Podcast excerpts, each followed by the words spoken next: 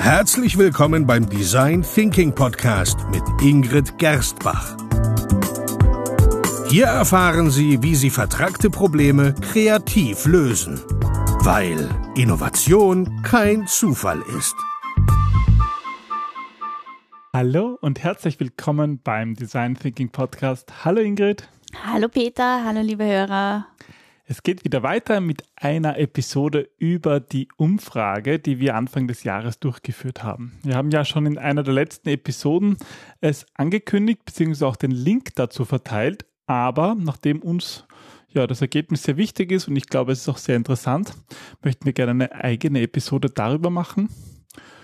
Und das tun wir jetzt einfach. Mhm. Gut gebrüllt, Löwe. Genau. Ähm, das ist die erste ähm, Umfrage, die ich jetzt äh, Anfang des Jahres durchgeführt habe. Mein Ziel ist eigentlich auch, dass wir das jetzt jährlich durchführen, um auch einen gewissen Verlauf zu sehen. Ähm, die Umfrage selber war von 1. Jänner bis 31. Jänner online verfügbar. Das war ein Online-Fragebogen auf unserer Webseite, beziehungsweise ist der an direkte Kontakte von mir gegangen, ähm, hauptsächlich im Dachbereich Deutschland, Österreich, Schweiz ähm, und ja. Der Titel war Innovationsmanagement als Teil der Unternehmenskultur. Weil das eigentlich auch ein Thema ist, was uns immer viel betrifft, wenn wir Workshops machen bei Kunden oder Kunden beraten, wie sie ja, wie sie Innovationen so auf die Straße bringen, dann ist das eigentlich fast immer auch ein Change-Thema, eine Änderung der Unternehmenskultur. Darüber blogst du ja auch viel, im Podcast kommt das Thema ja auch viel vor, was es sozusagen auf der menschlichen Seite und auf der organisatorischen Seite für Veränderungen braucht, damit Innovation wirklich funktionieren kann. Ich war eigentlich, also ähm, ich habe ja jetzt endlich das dritte Buch abgeschlossen, wo es eigentlich darum geht, mehr durch die Augen äh, des Kunden zu sehen, um die wahren Bedürfnisse aufzudecken. Und ein Riesenteil äh, in diesem Buch macht eigentlich dieses ganze Thema Innovation aus, beziehungsweise wie ändert sich die Arbeit in Zukunft. Und bei den Recherchen war das für mich so extrem spannend, weil ich gelernt habe, dass ähm, dass wir eigentlich keine Angst haben müssen, von Technologien ähm, ja ersetzt zu werden, aber dass sich die Art der Arbeit so extrem ändern wird und das Unternehmen sich im Grunde ist es schon längste Zeit, äh, wenn es nicht sogar schon zu spät ist, dass sie sich zukunftsfit machen. Das heißt, ähm, Technologie wird sicher äh, eine noch wichtigere Rolle einnehmen als bis dato, aber eben nicht nur. Und das waren eigentlich so im Großen und Ganzen die Ergebnisse. Nein, nicht jetzt auf Wiedersehen, das aber. Das, das, war das Thema, sagen wir mal. Genau. Und wir haben halt unter anderem gefragt, ja, wie, wie, wie wird Innovation in Unternehmen gelebt? Wie schaut die Unternehmenskultur dazu aus? Und Dinge drumherum. Und die wollen wir jetzt ja, mit Ihnen teilen. Na dann, start mal los. Gut, eine der, der ersten Themen ähm, war ja überhaupt, ähm, ist Innovationsmanagement zu einem Teil der Unternehmenskultur geworden? Das war eine der, der zentralen Fragen, weil sie auch der Titel der ganzen Umfrage war. Mhm. Und ähm, das war eigentlich schon mal ein bisschen ernüchternd, wobei das deckt sich auch mit unseren eigenen Erfahrungen, dass ungefähr ein Drittel, also genau sind es 34 Prozent, das bejaht haben. Also ja, das Innovationsmo Innovationsmanagement zu einem Teil der Unternehmenskultur geworden ist. Da würde ich jetzt sogar fast sagen, dass das, wenn man alle Unternehmen wenn man eine, eine, repräsentative Umfrage macht, ist es wahrscheinlich noch ein bisschen geringer. Ich kann mir vorstellen, dass, weil die, die Umfrage ja auch online verfügbar war, dass da viele Innovationsinteressierte daran gearbeitet haben und es vielleicht auch viele gibt, die die, die Umfrage nie erreicht hat. Also ähm, ich bin ja prinzipiell gar nicht so ein Fan von ähm, quantitativen Erhebungen via Fragebogen, ähm, weil du eben genau da ein bisschen auch das Problem hast, dass du Antworten bekommst, die jetzt ähm, sozial kompatibel sind, sage ich mal. Mhm. Also du hörst das, was Leute auch glauben, dass du hören willst, beziehungsweise ähm, was, was, was sie auch selber für wichtig erachten. Das heißt, es ist auch ein gewisser Filter drauf.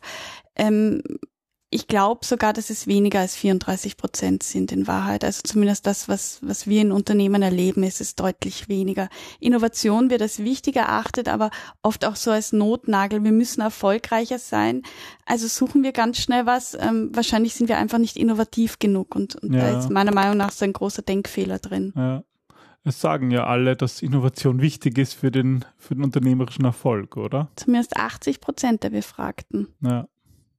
Und wenn man dann danach schaut, sozusagen bei den Unternehmen, wo Innovationsmanagement wirklich ein Teil der Unternehmenskultur geworden ist, ähm, dann gibt es ja unterschiedliche ähm, ja, Begleiterscheinungen, die das wahrscheinlicher machen oder weniger wahrscheinlicher. Und einer von diesen ist ja das, die Unterstützung durch das Management.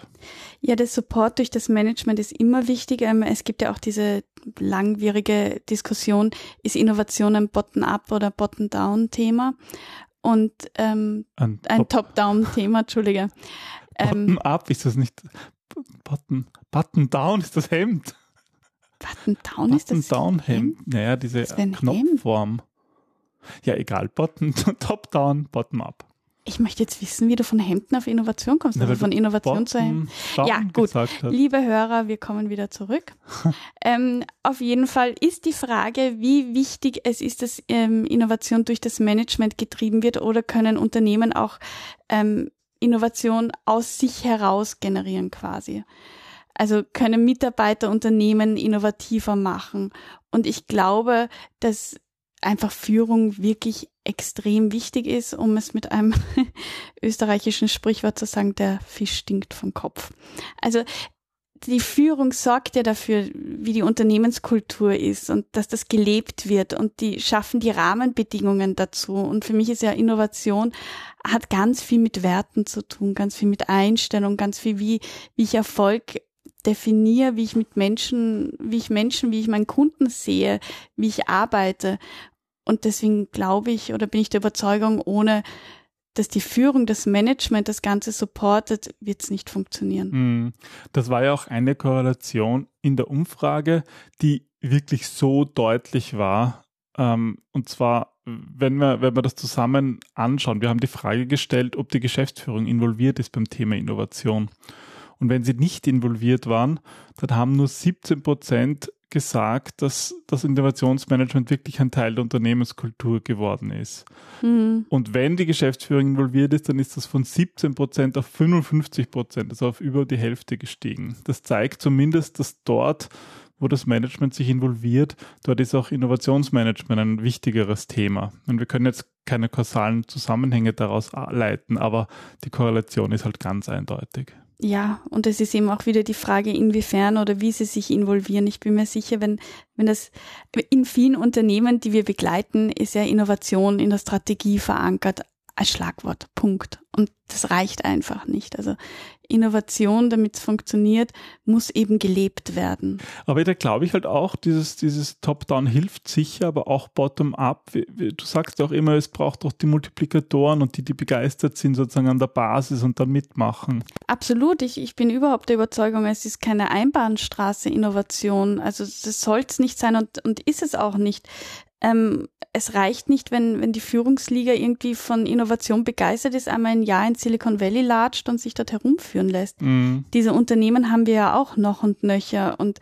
die sind genauso zum Scheitern verurteilt, wie wenn du ähm, ein Unternehmen hast, einen Großkonzern, wo zwei oder drei Mitarbeiter versuchen, krampfhaft Innovation zu machen und dann das hatte ich auch schon, ähm, Innovation, äh, einen Innovationsraum bekommen, der ähm, neben der Küche links hinterm Klo ohne Fenster als Abstellkammer quasi eingepackt wird. Das sagt ja auch schon ganz viel aus. Ja, das kann, kann eigentlich gar nicht funktionieren. Das heißt also, es muss in, in beide Richtungen gehen. Du brauchst die Multiplikatoren, die, die begeistert sind, die die andere anstecken. Und ich glaube, das wird in, in der Zukunft der Arbeit sich noch stärker ändern. Das kam auch bei meinen Recherchearbeiten stark heraus.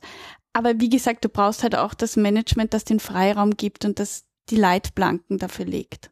Ja, was gibt es sonst noch für Ergebnisse aus deiner Umfrage, die, ja, die du gern teilen würdest mit unseren Hörern? Ähm, dann haben wir die Unternehmerpersönlichkeiten, die die Innovation antreiben, die haben sich und ihre Mitarbeiter als ein Wir gesehen. Das fand ich ganz spannend. Aber nicht nur in erfolgreichen Zeiten sind wir ein Wir, ein Team, sondern auch, wenn etwas schief geht. Also wir haben auch einige so Zitate gesammelt, einfach so, so Freitextfelder, wo die Leute gesagt haben, was macht, was macht eben, ja, ähm, was, was ist sozusagen für Innovationsmanagement erforderlich und da waren ich auch nette, Zitate dabei, wie wir brauchen Zeitfenster fürs Ausprobieren, dass das von oben unterstützt werden muss, wieder häufig, dass das Freiräume und Machen lassen wichtig ist, also dass so ein Mind Change notwendig ist. Absolut. Und das, ähm, das ist auch das, was ich ganz oft erlebe. Das finde ich einen wichtigen Punkt, dass externe Berater dazu beitragen, Innovationsmanagement zu etablieren. Und zwar, weil einerseits der Prophet im eigenen Land nicht viel wert ist und andererseits, weil es diesen Input braucht. Also wenn, wenn du nur in einem Unternehmen gearbeitet hast und dann immer nur dieselben Dinge gesehen hast, dann ähm, ist es schwierig, da neuen Input reinzubringen und Dinge anzustoßen und Fragen zu stellen, die vielleicht verstören, die vielleicht auch wehtun. Und das macht aber ein guter externer Berater.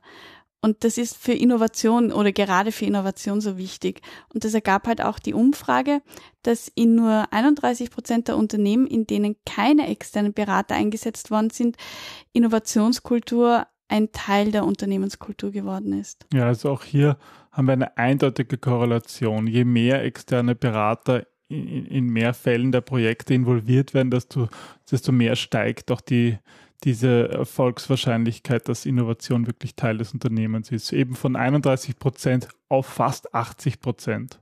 Ja.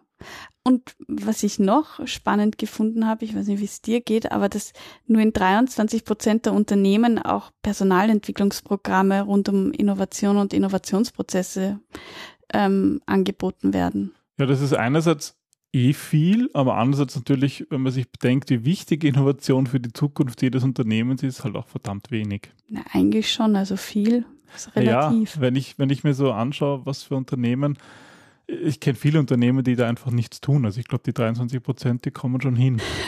du meinst vielleicht sind es auch wieder, vielleicht gibt es da noch eine Schattenzahl und in Wahrheit ist es noch weniger.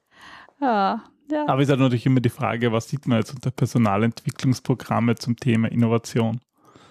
Ja, dabei wurde, äh, also hat sich auch in der Umfrage gezeigt, dass von 54 Prozent der Teilnehmer die Innovationsmethoden und weiteres Know-how als Erfolgsfaktor genannt worden ist. Und trotzdem kennen eigentlich die meisten sehr wenige ähm, Innovationsmethoden ja. und es gibt halt keine, keine Ausbildungsprogramme dazu. Ja, eh, also es ist die Katze, die sich selbst den Schwanz beißt. Ja, oder gleichzeitig halt auch ein Auftrag an alle Unternehmenslenker und die, die vielleicht für Ausbildung verantwortlich sind, da einfach auch zu schauen, was es gibt, was man machen kann, um ja innovativer und kreativer zu werden.